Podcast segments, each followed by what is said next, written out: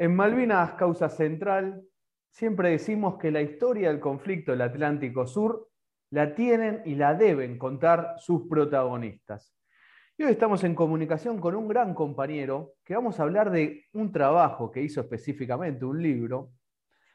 Él es Juan Terranova, es investigador del Museo Malvinas y además es escritor. Este no es su primer libro, voy a decir el libro, por supuesto. Ahora Bahía Paraíso, Juan Terranova, la historia del buque polar que fue a la guerra de Malvinas. Lo muestro para quienes luego nos miren en el canal de, de YouTube del Observatorio Malvinas. Antes que nada, los saludo. Juan, ¿cómo estás? Felicitaciones por el laburo. Gracias, Juan. ¿Cómo va, Tocayo? Gracias, viejo. Todo bien. Primero, Juan, vamos a empezar por, por la base. Eh, decía que no es tu primer libro. Vos sos eh, escritor, además das, eh, no sé si, cursos, clases, pero estás en, en, la enseñanza de la escritura. Es un ámbito que te maneja bastante, bastante. Sí, yo llegué, digamos, por caminos a Malvinas, llego por caminos muy, muy, muy divergentes entre sí, ¿no? Este, eh, este libro que, que, salió ahora, este año, eh, es como, mezcla muchas, muchas cuestiones, un libro eh, que mezcla periodismo, investigación historiográfica, este, mucha paciencia de, de, trabajo de revolver este, eh, materiales, archivos, o sea, es un, es un, mix de todo. Y a mí me parece que en ese sentido es bastante, eh, se refleja cada una de, mis aprendizajes, ¿no? Digamos. Eh, yo soy licenciado en letras, o sea que entro a la historia también, ¿no? De costado, trabajo en un museo de Malvinas que no se dedica especialmente a la guerra, es un museo que es más integral. Eh, trabajo en el área de investigación de ese museo y en el área, en el área de archivo. Trabajo con historia, pero también con historia oral, que es diferente, ¿no? Digamos. El libro está armado en base a un montón de, de entrevistas, hice más de 70 entrevistas, ¿no? Vamos a decir, no sé, se adelanta un poquito, pero el Ara Bahía Paraíso es un buque polar que fue votado en 1981. Salió a hacer su campaña Antártica 81-82. Y cuando estaba terminando la campaña, eh, lo mandan a Georgias, donde participa de la toma de las Georgias, donde recuperamos las Georgias, que es una isla que está muy lejos, ¿no? Malvinas está muy cerca, a 300, 400 kilómetros del continente, pero a Georgia están mucho más, más lejos. ¿no? Y bueno, después de eso empieza, empieza a participar de la guerra como un buque logístico, como un buque hospital, como participa del, del rescate de los, de los náufragos del Belgrano. O sea, atraviesa toda la guerra y, y después sirve de buque de evacuación. Eso es una, un momento muy fuerte ¿no? del barco. Y ahí, Juan, perdón que te interrumpa, estamos conversando con sí. Juan Terranoa, autor del libro Ara Bahía Paraíso, la historia del buque polar que fue la guerra de Malvinas. Yo ahí te preguntaba justamente que sos un hombre de letras, bueno, sos licenciado en letras, autor de varios libros, porque quiero resaltar algo de tu libro que, que me encantó eh, y, y además me sorprendió, que es el recurso que utilizaste si es que está bien dicho recurso, después corregime, Juan. Y, y, cuento para quien está del otro lado y además se vaya metiendo en el libro. Vos hiciste más de 70 entrevistas, pero lo que hace el libro. ¿Leíste Juego de Tronos, Juan? ¿El libro, ¿Los libros? Sí, leí el primer. El o sea primero, que sí, cuando, que... bueno, yo leí los cinco tomos, ¿no? Son cinco tomos de, de mil páginas y te va contando la historia de, y todavía no lo terminó el autor, eh, y va contando la historia que va pasando de distintos protagonistas. Entonces yo lo que descubrí cuando iba leyendo, que eso es lo que me atrapaba mucho de tu libro, es que vas contando la misma, la misma escena, lo que va pasando, lo que va pasando en ese momento en el Ara Bahía Paraíso, desde distintos lugares por cada protagonista. Y va continuando el relato muchas veces, eh, por ejemplo, a veces nombran a, a, uno de los, de, los protagonistas y quien sigue es ese, ¿no? O distintas partes de, lo que vivió Lara Bahía Paraíso desde ese lugar.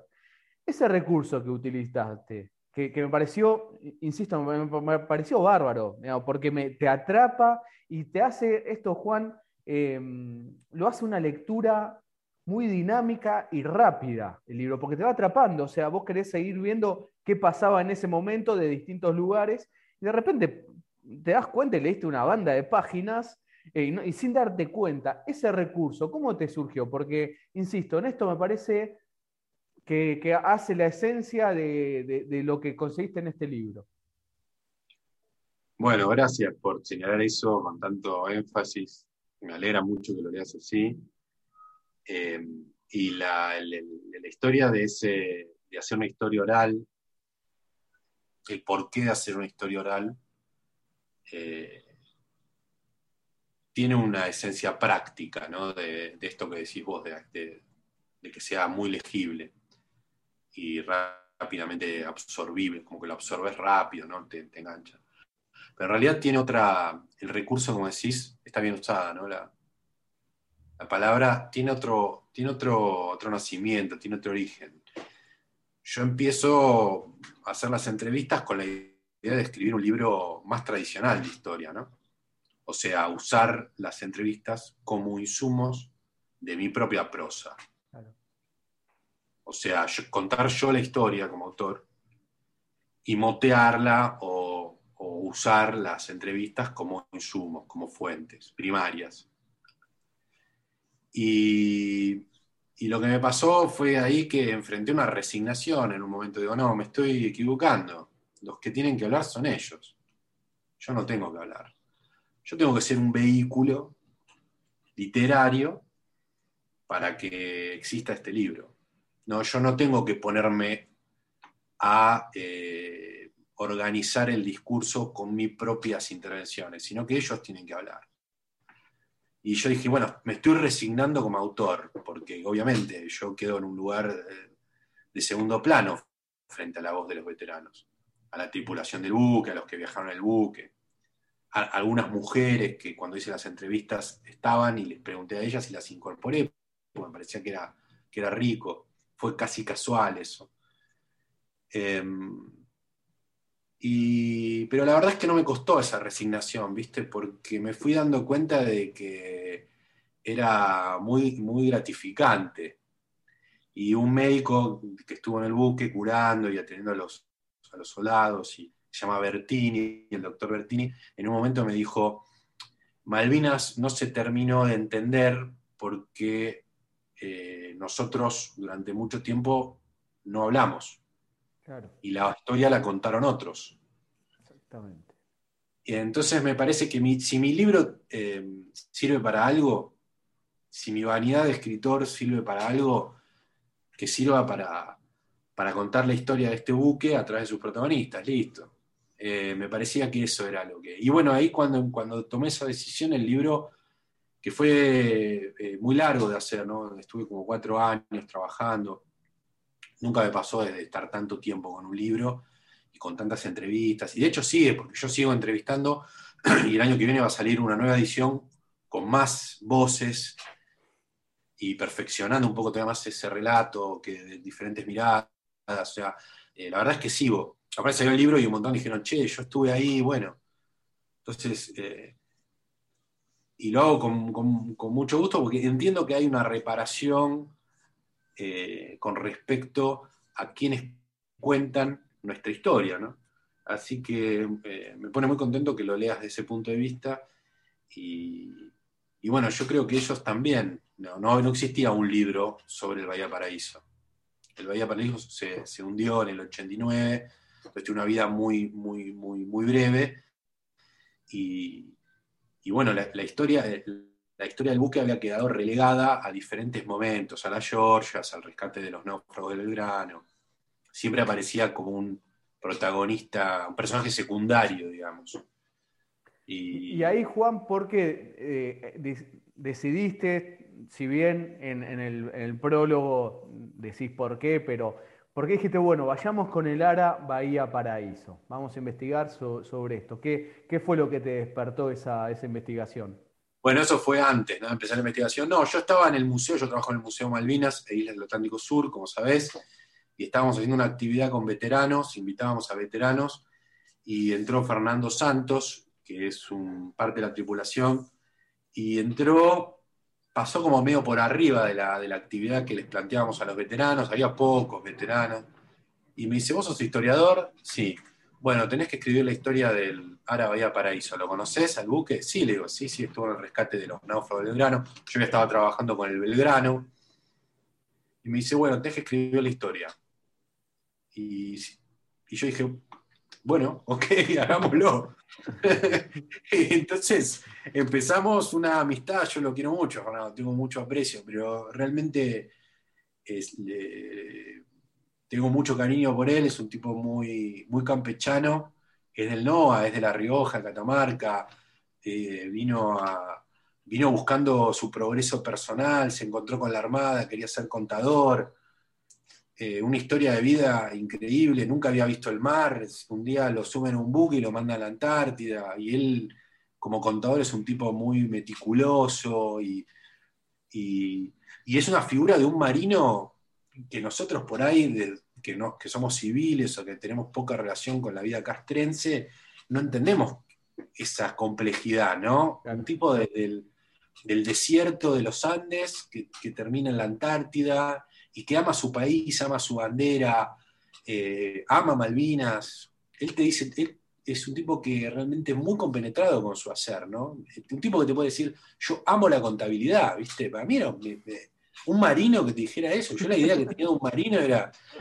Y entonces me dijo, bueno, eh, me, empezó a presentar a los, a los de la tripulación y yo los empecé a entrevistar. Y, para mí escucharlos hablar, yo no sé, es, una bendición, ¿no?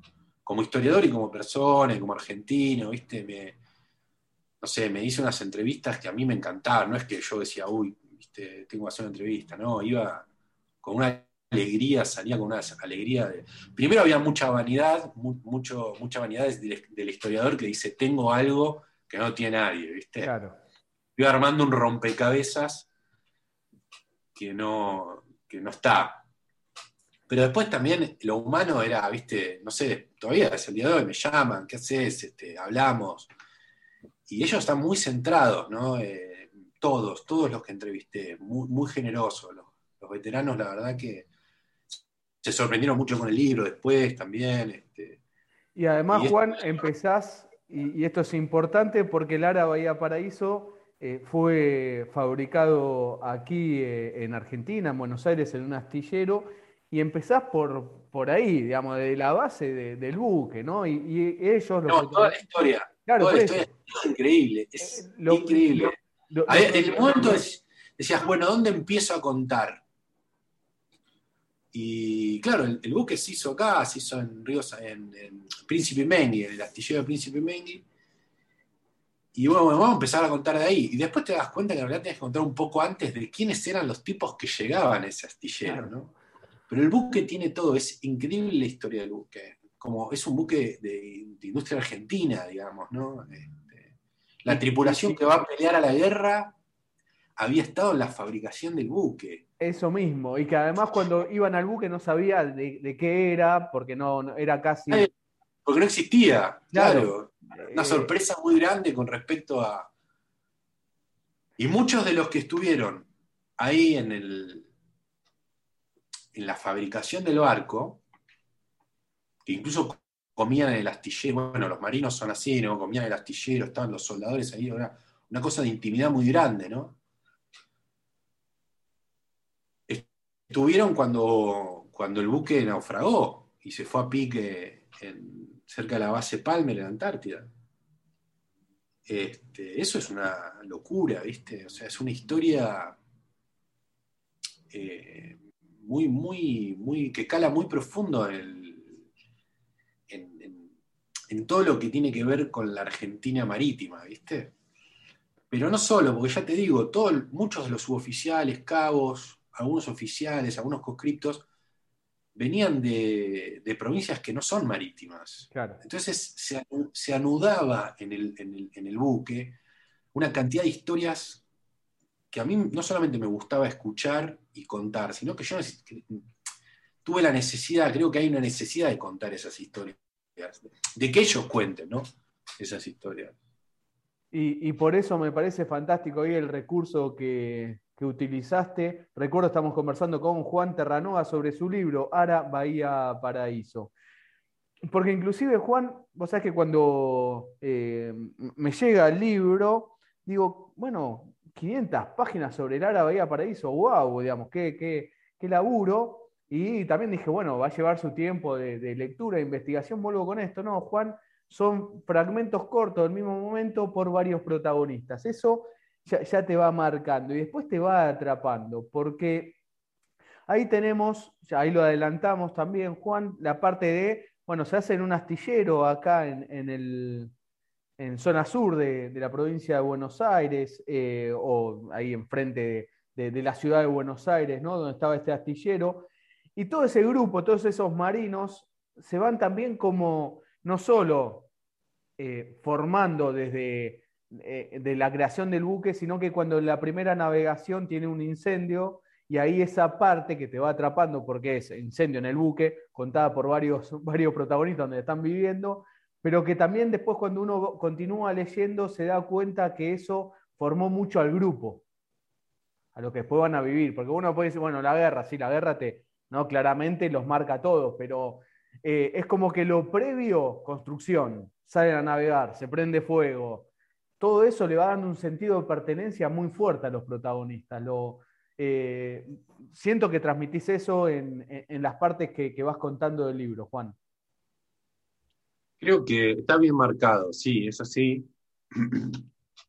Yo, a ver, me gustaría responderte así, a ver. Yo soy muy porteño, yo muy porteño, ¿viste? Nací en el, barrio donde me crié, viví siempre en el mismo barrio, siempre en la misma zona. Y Buenos Aires es una ciudad muy especial con respecto al sentimiento de pertenencia, porque es una ciudad muy cosmopolita, bursátil, portuaria.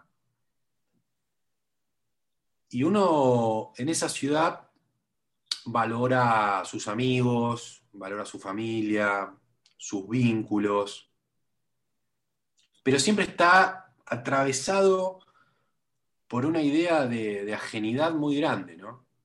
Como que la ciudad te pertenece, pero la, sociedad, la, ciudad le pertenece también a otros, y en realidad hay algo que no termina de cerrar en Buenos Aires con respecto a ser de determinada región del mundo. Cuando vos salís de Buenos Aires y te vas a la Patagonia, eso cambia, ¿viste? Te ayuda a entenderte como argentino, te ayuda a entenderte como parte de una nación, de una comunidad. Y si nunca salís de Buenos Aires, probablemente esa, sensibilidad no la tengas. ¿no? Y me parece que hay estos lugares extremos, la Antártida, el mar argentino, Atlántico Sur, eh, la Patagonia. Quizás hay otros lugares, pero digo, esos lugares que yo estudio están muy unidos por esa pertenencia, ¿viste? Entonces, cuando vos tenés un problema, eh, no sé, a estos tipos se les prendió fuego el barco en el medio del mar. Y le tenían que hacer frente. Y vos te angustiás porque tenés que pagar las expensas, ¿viste? Y entonces vos, nosotros necesitamos esas historias, ¿viste? Necesitamos esas historias para, para entendernos un poco más también como dentro de una comunidad, ¿entendés? O sea, a mí me sirvió mucho, si bien el libro no tiene ese, un, pire metafísico, espiritual, me sirvió mucho para entender que a veces eh, eh, nuestra rutina mundana de confort no nos permite eh, acceder a, ciertas, eh, a ciertos conocimientos necesarios, ¿no? Digamos, estos tipos todos están orgullosos de ser argentinos, de ir a la Antártida, de haber participado en la guerra, con esa frase del comandante Luque que es ejemplar, dicen, todo el mundo va a la guerra a producir bajas, a lastimar, a matar al enemigo, y nosotros íbamos a, curar, a dar altas, ¿no? O sea, como que la guerra no es solamente, siempre no, la guerra es algo cochino, una cosa fea. No, no, es mucho más complejo. Y ese sentimiento me parece muy afirmativo, ¿viste? Como, como, como muy necesario que nosotros pensemos nuestra nación a partir de esa, de esa eh, frente a la negatividad de la guerra, que es la destrucción, la irracionalidad, el caos.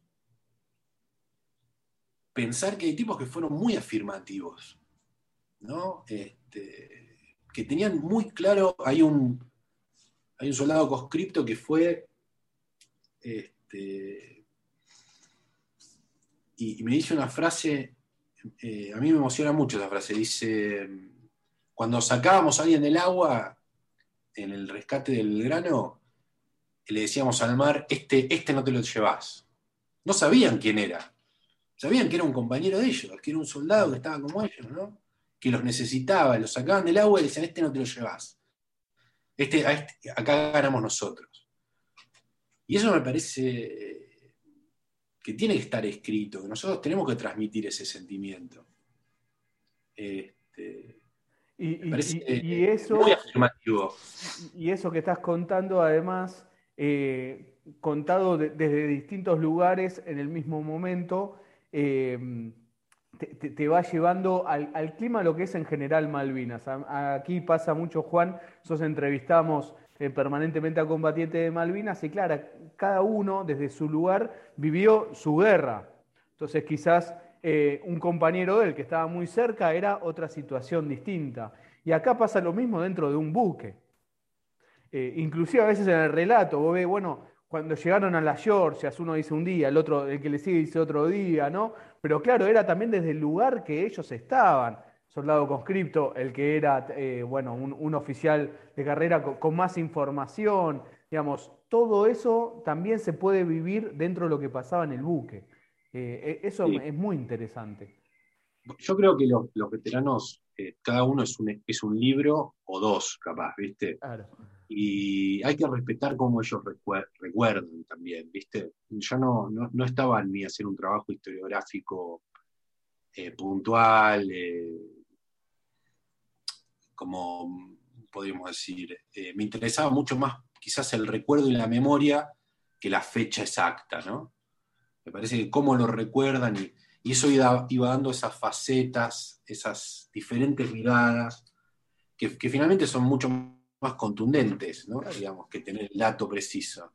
Este, porque todos vivieron algo diferente que al mismo tiempo va, ensamblando un, como una especie de paisaje general, ¿viste? sí, un, escenario general. Sí. y, es, lo que se vive en general eh, eh, en el conflicto y siempre insistimos que para mí me parece clave esto, es una... Eh, diría frase, pero es un pensamiento cabecera, ¿no? De, desde el programa que la historia la tienen que contar sus protagonistas, porque es aprender permanentemente lo que pasaba desde ese lugar e ir descubriendo permanentemente cosas. Uno cuando entrevista a un combatiente de Malvinas aprende y descubre algo nuevo de la guerra que quizás no pasaba. Y voy a algo de, tu libro que, a mí me, sorprendió el dato, que no lo tenía, pero claro, esto se da a raíz de, la cantidad de entrevistas que realizaste. Recuerdo Juan Terranova, autor del libro Ara Bahía Paraíso, la historia del buque polar que fue la guerra de Malvinas. La parte del viaje a, las Georgias. Para mí eso fue eh, revelador en un montón de aspectos. Eh, Juan, ¿sabés eh, a, qué nos dedicamos acá? Estamos investigando permanentemente la causa Malvinas, dentro de eso el conflicto, ¿no? y, cómo se llega al 2 de abril. Ahora, el dato de que eh, el, grupo alfa, el famoso grupo alfa, había sido embarcado antes del 23 de marzo, porque muchas veces las fuentes, y buenas fuentes eh, historiográficas, dicen, no, el 23 de marzo se le da la orden de ir a Lara Bahía Paraíso a dar protección a los obreros de Constantino Davidoff en las Islas Georgia. Ahora, cuando vos ves a los, autores, a los protagonistas diciendo, no, subieron unos días antes, los teníamos que llevar, eh, estaba la famosa casa alfa, eso, Juan, es un dato que me volaste la cabeza con ese dato, de una casa le llevaban. Entonces, la importancia ¿no? de, cuando entrevistas a varios es, no, pará, mirá, quizás eh, uno que era eh, un, alto mando, en realidad ni sabía de, lo que pasaba con el grupo alfa. la parte ni hablar, la, voy a, la, voy a marcar de justamente de trombeta, ¿no? Un recuerdo para César Trombeta, que estaba en el buque. Yo toda esa parte la desconocía, pero vos la llegás a, raíz, o te pregunto en realidad, si a todo eso llegás a raíz de las entrevistas que vas realizando, o por ejemplo, todo eso ya lo tenías eh, previamente estudiado, analizado. No, no, no, por supuesto que eso fue surgiendo y y, todavía falta. Yo creo que la próxima edición del libro va a ser todavía más cerca de, que, este, de, que estas voces nos den una versión más nítida de qué fue lo que pasó.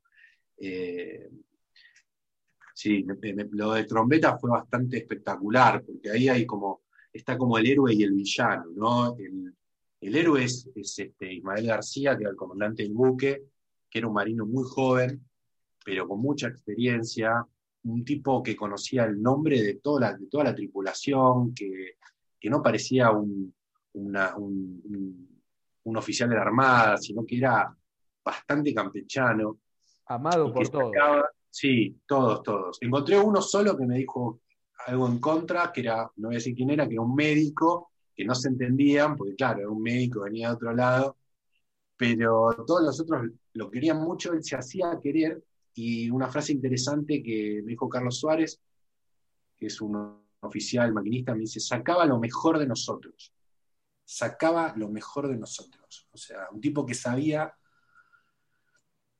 Y por el otro lado, bueno, hay muchos conscriptos y suboficiales que se emocionaban acordándose de él porque, bueno, Horacio Ferratio, uno de La Plata, me dice, mira, me emociono porque nos trajo de vuelta, porque el tipo los trajo de vuelta, ¿entendés? O sea, los llevó a la guerra, pero él sentía que los había cuidado, ¿no? Y. Perdón, Juan, hay una parte, ahí te vuelvo, la, porque eso que decís, los había cuidado. Vos contás en la parte de, la Georgia que en un momento trombeta, eh, o no me acuerdo si otro oficial dice que, va, que desembarquen los conscriptos y, y, uno de los que se planteaba era el mismo capitán del buque, dijo, no, no. Claro, Trombeta es el villano, si, si Ismael García es el comandante querido, y esto obviamente con comillas, porque es parte de la historia real, pero es así.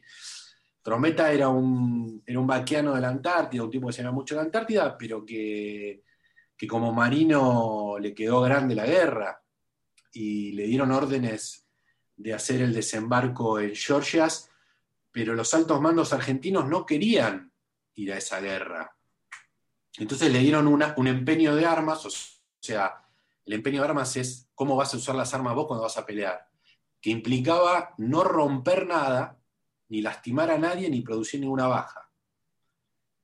Cuando se hace ese empeño de armas, es porque vos tenés la seguridad de que el otro lado no te van a, no te van a contraatacar, digamos. Y Trombeta sabía que había las Georgias eh, eh, marinos ingleses, Royal Marines, que estaban esperando y, no y aceptó esa, esa, orden, sin, no, la, no la adaptó, la transmitió directamente y bueno, ahí es cuando tenemos las primeras bajas este, después de Giaquino, ¿no? que murió en la Operación Rosario, las primeras bajas de la guerra. Y todos, cuando ven en retrospectiva ese, hablan de la negligencia de este, de este oficial que, que transmitió tal cual esa, esa orden, ¿no? Entonces finalmente uno empieza a ver que en la guerra la diferencia la hacen, la hacen los hombres. Se gana y se pierde una guerra, se vuelve con vida o lastimado o no se vuelve por, las decisiones humanas, digamos. Y Malvinas tuvo mucho de eso, tuvo mucha gente muy capaz, muy generosa, muy valiente, y tuvo otros eh, otros soldados, oficiales, suboficiales, de, de, la, de la fuerza que sea, que no estuvieron a la altura de las circunstancias. No es para castigarlos, no es para señalarlos, sino es para hacer historiografía, digamos.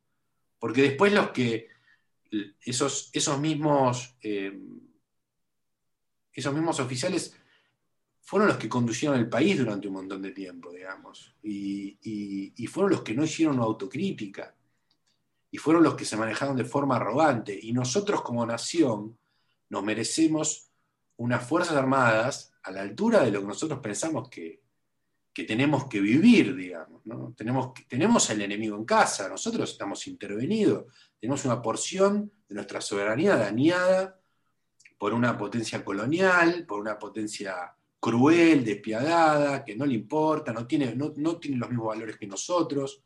Nuestra nación es una nación de paz, ¿no? Nuestra nación es una, una nación romántica, moderna, romántica en el sentido de nació con el romanticismo, nació, nosotros expresamos un montón de religiones que son, que conviven. No tenemos por qué tener unas fuerzas armadas eh, que tengan estos, este, este, que tengan, que sufran este daño. Nosotros tenemos unas fuerzas armadas que, que velen por nuestra seguridad, que entiendan que nuestra soberanía está vulnerada y que trabajen en pos de eso.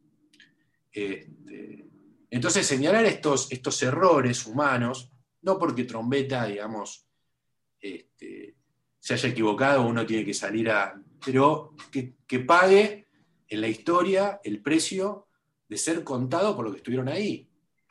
Este, Además, sabes que creo, Juan, que de esos errores también tienen que aprender las nuevas generaciones de militares. Ah, exactamente, es, a eso lo dijiste vos, eh, a eso es a lo que voy, ¿no? Digamos. Para, pero, pero los civiles también nos beneficiamos de eso, ¿viste? Porque eh, nosotros también tenemos que, como historiador militar, yo soy un historiador naval, finalmente lo soy, este, y me beneficio también de, en mi vida, digamos, como argentino, de separar las buenas acciones de las malas acciones. Porque ahí también se ve, estamos conversando con Juan Terranova, licenciado en letras, autor del libro Ara Bahía Paraíso, ahí también se ve los otros mandos, los oficiales, ¿no? porque una, una, frase que se cae rápidamente desde un sector de la desmalvinización, ¿no? Mandaron a matar a, los pibes, ¿no? Frase muy, muy, hecha. Ahora, vos ves acá, en tu libro, Juan, cómo lo, porque también acá abre un paréntesis, Juan, antes de seguir con eso. Cuando llega la parte de las Georgias y los combates por el 3 de abril, Juan eh, también agrega los relatos de los protagonistas de, los otros buques que participaron allí y, los oficiales que hicieron el desembarco. Entonces es una continuidad del relato, porque por, supuesto el Ara Bahía Paraíso estaba eh, en ese lugar, pero bueno, cuando empieza el desembarco, que vienen en un, en un buque, los trasladan al otro, de allí desembarcan hacia Malvinas en helicóptero. Pero ahí también se ve, Juan, cómo los mismos oficiales, muchos de ellos, muchos de ellos, se preocupaban por el soldado conscripto. Yo vi que muchos eh, hay oficiales dicen, bueno, eh, Trombeta, al final las muertes de, los soldados conscriptos es responsabilidad de Trombeta, porque él dijo que no iba a pasar nada. Cuando hay dos oficiales, uno es Luna y el otro, ahora no, recuerdo el apellido, pero ya, ya lo voy a encontrar, dice ah, eh, dice, eh, nosotros sabíamos que había, la información, la inteligencia nos habían dicho que había un infante de marina y Trombeta decía que no había nadie. Entonces no, podíamos desembarcar nadie. Y por eso Luna, cuentan acá en el libro los protagonistas, Luna quiso desembarcar primero. Digamos, y ir, eh, primero vuelvo a esto, voy a ser redundante, discúlpenme, pero a mí lo que me fascinó del libro, primero ir el mismo, casi la misma línea de lo que está pasando en distintos, distintos protagonistas, y después poniendo en discusión esto, ¿no? Bueno, fue él. Y yo estoy diciendo, y yo me le planté en la reunión, y yo era un rango mucho menor contra un alto mando, pero dije, no. Y Luna, dije, yo bajo primero porque nos está mandando al muere. Pero lo cuentan los protagonistas, y me parece que eso es riquísimo. Primero para nosotros, los que nos gusta aprender de todo esto. Segundo, las nuevas generaciones de militares, ver cómo los, mandos que, que, tuvieron a la altura y la responsabilidad de quienes no. Y poner también en lugar todo esto, ¿no? Bueno, los, los oficiales que también estaban preocupados por sus soldados, como los soldados que querían desembarcar también se ofrecían voluntariamente, está contado en tu libro. Juan, te vuelvo la palabra. Esto fue más reflexión que pregunta esto que hice. No, pero está bien. Eh, me, alegra mucho saber que lo leíste como yo lo, con el espíritu con el que yo lo escribí. ¿no? Sí, sí, eso sí. Yo creo que la guerra eh, es una anomalía. a ver, uno dice, la guerra es una anomalía para los que vivimos en paz, por supuesto. Después no es una anomalía para el mundo, porque el mundo siempre vive en guerra. Las potencias imperiales siempre están generando guerras, la periferia siempre está recibiendo guerras, digamos. Este, prendés la tele y Medio Oriente está todo el... Ahora el tema es Medio Oriente y, o, Lejano Oriente, lo que fuere, ¿viste? Eh, pero la guerra te, te, pone, cuestiona muchas, mucho de nuestra propia identidad como sujeto, invierte muchas cosas. Es muy difícil hablar de esa situación eh, de guerra, ¿no? Es muy compleja. Se desarman y se arman de otra manera un montón de cosas. Y es una situación extrema, obviamente. Em, y es muy interesante eh, tratar de, entrar en esa situación, si bien uno siempre es un espectador, ¿no? Para un historiador, para un escritor, tratar de entrar y ver qué pasó ahí. No esto que decías vos, bueno, eh, que, tiene más, más, que ver quizás con un, con un periodismo que ya es viejo, con una manera de, como un status quo que ya pasó, ¿no? Que es este, Malvinas fue, mandaron a la, muerte, eso ya, eso es una simplificación primero, es evidente que es una simplificación. Nadie que le interese el tema habla de esa manera. Claro de donde esté parado, digamos. Nosotros tenemos que ir en contra de ese habla vulgar, que, incluso a veces puede ser proselitista, ¿no? Para fijar una posición política, ningune un tema, no. Nosotros como historiadores tenemos que perseguir esa, situación, redondearla, eh, eh, analizarla, eh, redondearla en el, sentido de, tomarla y, trabajarla circularla y saber, tratar de saber qué fue lo que pasó ahí. Este, ese me parece que es nuestro trabajo. Y, claro, en la medida que uno lo va haciendo con los protagonistas, porque yo, eso si yo lo tengo que hacer sobre la revolución de 1810 o, o sobre las guerras civiles del siglo XIX, no tengo los protagonistas, tengo que ir a buscar documentos. Pero cuando trabajas con los protagonistas es diferente. No es ni más fácil ni más difícil. Quizás sea más espectacular en algún punto, ¿no? Porque el tipo te está hablando la, el, protagonista. Es como hablar con un soldado de la independencia en un punto, no sé, con, con algún soldado de la montonera. Imagínate lo que debe ser eso, es una locura, ¿no? Siempre hacemos un poco ese chiste los historiadores. Si vos tuvieras, pudieses eh, entrevistar eh, a un soldado de la, de la, Primera Guerra Mundial, nuestra percepción cambiaría. De hecho, ahora hay como ¿no? Este, mucho esa historia, ¿no? esa microhistoria, o esa historia privada, personal. Y bueno, me parece que en ese sentido no, es una herramienta muy válida ¿no? para saber qué fue lo que pasó.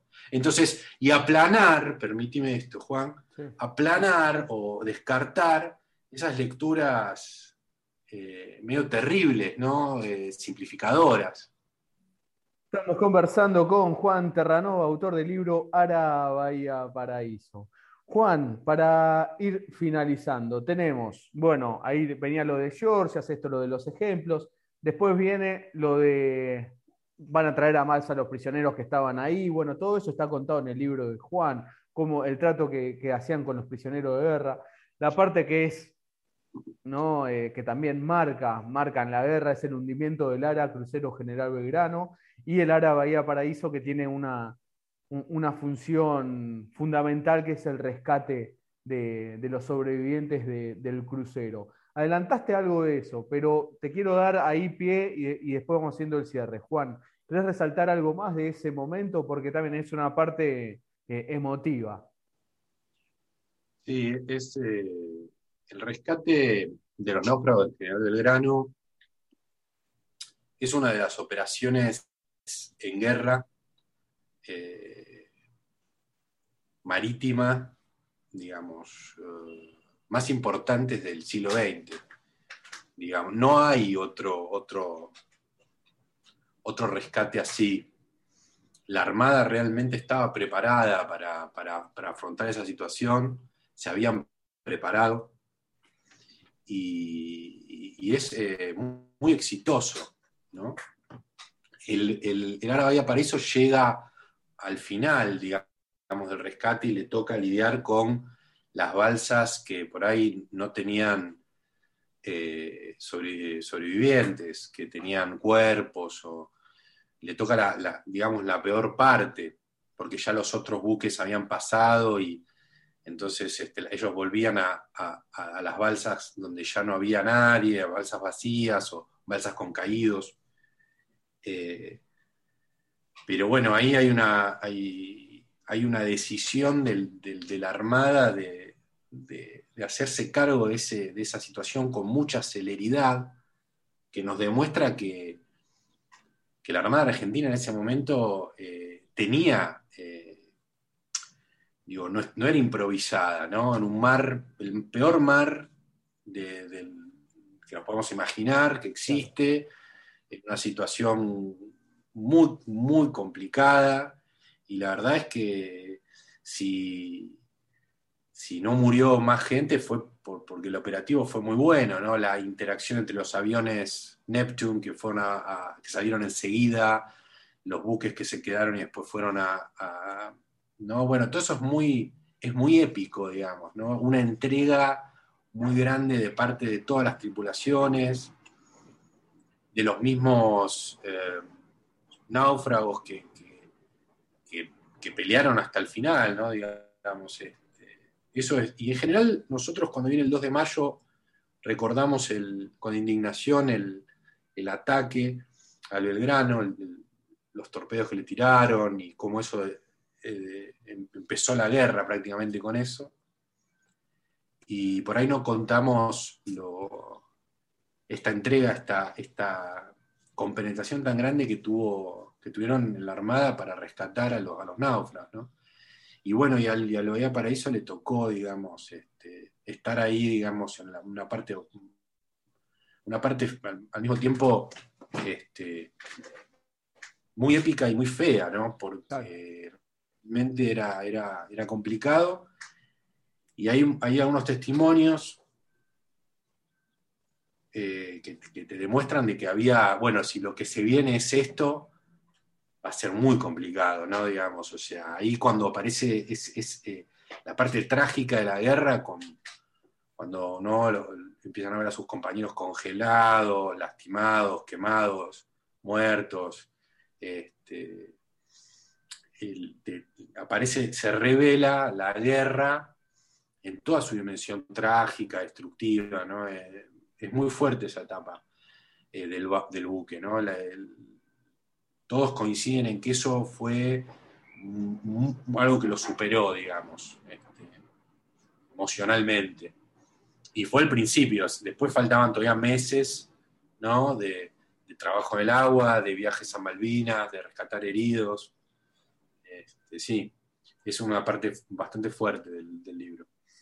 Y Juan, a ver, eh, para, finalizar, eh, Después tenemos, bueno, el, buque hace cuatro viajes a, las islas, la, parte de, los evacuados de, Malvinas, em, que también cada uno de ellos te, va marcando, por eso también es eh, la vida corta de, Lara Bahía Paraíso, desde su inicio con el incendio al hundimiento en 1989, la guerra con partes eh, cruciales en cada una de ellas, donde Lara Bahía Paraíso eh, participa eh, eh, en varias etapas, Georgias, la, búsqueda para el salvamento de, los sobrevivientes del crucero Ara General Belgrano. Bueno, tiene partes que, va marcando.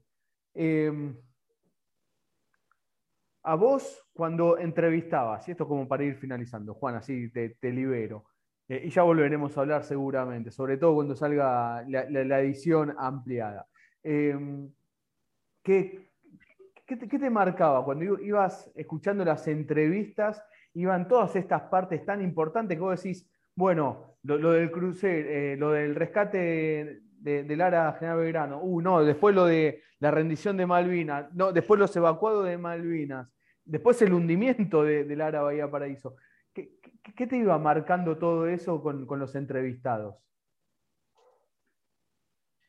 Mira, esta pregunta no me la hicieron nunca. Eh, no sé muy bien qué responder. Yo volvía muy contento de las entrevistas. Yo hacía una entrevista, podía entrevistar a alguien en el museo, venía al museo, o sea, venía él a donde yo estaba trabajando, o podía ir a la casa de alguien, de algún veterano que te invitaba.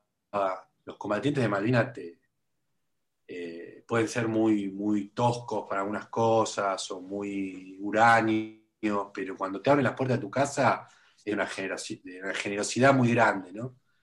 Y y yo cuando terminaba de hacer las entrevistas y pensaba un poco en lo que había recuperado, un poco, a veces me pasaba, por ejemplo, que me iba, o sea, a Lanús, o que me iba ahí cerca donde están ustedes, o que me iba para el otro lado, zona norte, y después volvía en el tren o volvía en el auto y escuchaba, a veces me ponía a escuchar la entrevista, ¿viste? la grabación. Y mi sentimiento era de mucha de mucho orgullo, de mucha plenitud, como que todas mis miserias como pequeño intelectual porteño quedaban relativizadas por eso que yo había escuchado, ¿viste? O sea, yo me sentía, por ahí lo que te contaban era terrible, ¿no? Te contaban que tenían que atender un pie de trinchera porque se les habían congelado los pies y habían tenido que cortar los pies, o a un, a un oficial del ejército le habían tenido que cortar una pierna, pero esa, ese sentimiento trágico, después le contaban cosas muy buenas, ¿no? La amistad arriba del buque, el reencuentro después en democracia, eh, no sé, sus carreras, cómo seguían, por ahí incluso dentro de la Armada, cómo habían ido encontrando su lugar, cómo recordaban Malvinas, cómo habían vuelto a hablar sobre Malvinas, eh, que no había, durante mucho tiempo no habían hablado y de, repente un día habían empezado a hablar con sus hijos. Y le daba toda una dimensión a mi existencia particular y, siempre un poco miserable, como un sentimiento de comunidad que me, que me, que me engrandecía a mí también, ¿viste? Que me, que me hacía sentir orgulloso de eso que había pasado. Más allá de que después yo iba a escribir un libro, y, o sea, yo sentía que había algo que trascendía el mero día a día, el mero trabajo. Había en la Argentina un montón de gente que había estado en esas situaciones y me las había contado. Y eso a mí me daba una, profunda alegría, una profunda satisfacción. Más allá de que después yo sabía que iba a ser un libro y eso iba también a pasar a otros. La mera existencia de eso, eh, de esos encuentros, este, que por ahí a veces duraban una hora y media, dos horas, y el protagonista por ahí no tenía mucha idea de con quién estaba hablando y por qué estaba contando su historia, ¿no? Eh, me daban mucha felicidad poder hacer ese trabajo. Y es el día de hoy que también me encuentro con veteranos y escucharlos para mí es, eh, es un momento de, mucha plenitud. me gusta mucho escuchar lo que dicen. a veces se repiten, este, pero realmente es escuchar un pedazo de la historia argentina, de la historia reciente. Eh, tiene, tiene un, grosor muy grande, digamos, tiene un peso específico muy grande. Eh, felicitarte nuevamente, Juan, por el trabajo que, has realizado, porque, insisto, primero, desde esa lógica que ese recurso que, utilizaste de ir contando el momento que va pasando el Ara Bahía Paraíso de su historia por los protagonistas del buque en el lugar que estén, la misma historia te, va enriqueciendo y además te va atrapando y uno quiere seguir leyendo que no, no le dé malos ojos, quiere saber qué, qué sigue pasando con, esos protagonistas en ese momento, la verdad que, es muy atrapante, muy, muy fácil lectura. Lo recomiendo mucho, el libro Ara Bahía Paraíso de Juan Terranova, así que felicitarte y agradecerte también por este aporte, porque es un aporte valiosísimo para la, historia, la historia de Malvinas, y porque quedará justamente eso para, para mí esto, perdón que me lo, tomo, pero para mí es clave que, la historia la cuenten sus protagonistas. Y ahora que la historia de Lara Bahía Paraíso esté contada por 70 protagonistas, como has hecho eh, en tu trabajo, tiene un valor que, es inmenso. Quizás eh, todavía uno no, por, lo que hiciste, no, cae, pero seguramente cuando pasen los años y los años y los años, tu libro va a seguir marcando, porque ahí está todo. ¿Querés saber qué pasó en el Ara Bahía Paraíso? El libro de Juan Terranova, contado por sus protagonistas, es lectura obligatoria. Así que felicitarte, Juan. Bueno, muchas gracias. Gracias por, siempre por convidarme este espacio, por invitarme. Me gusta mucho charlar con vos. No es la primera vez y espero que no sea la última, porque arrimamos muchas posiciones y eso me parece fundamental hoy en día.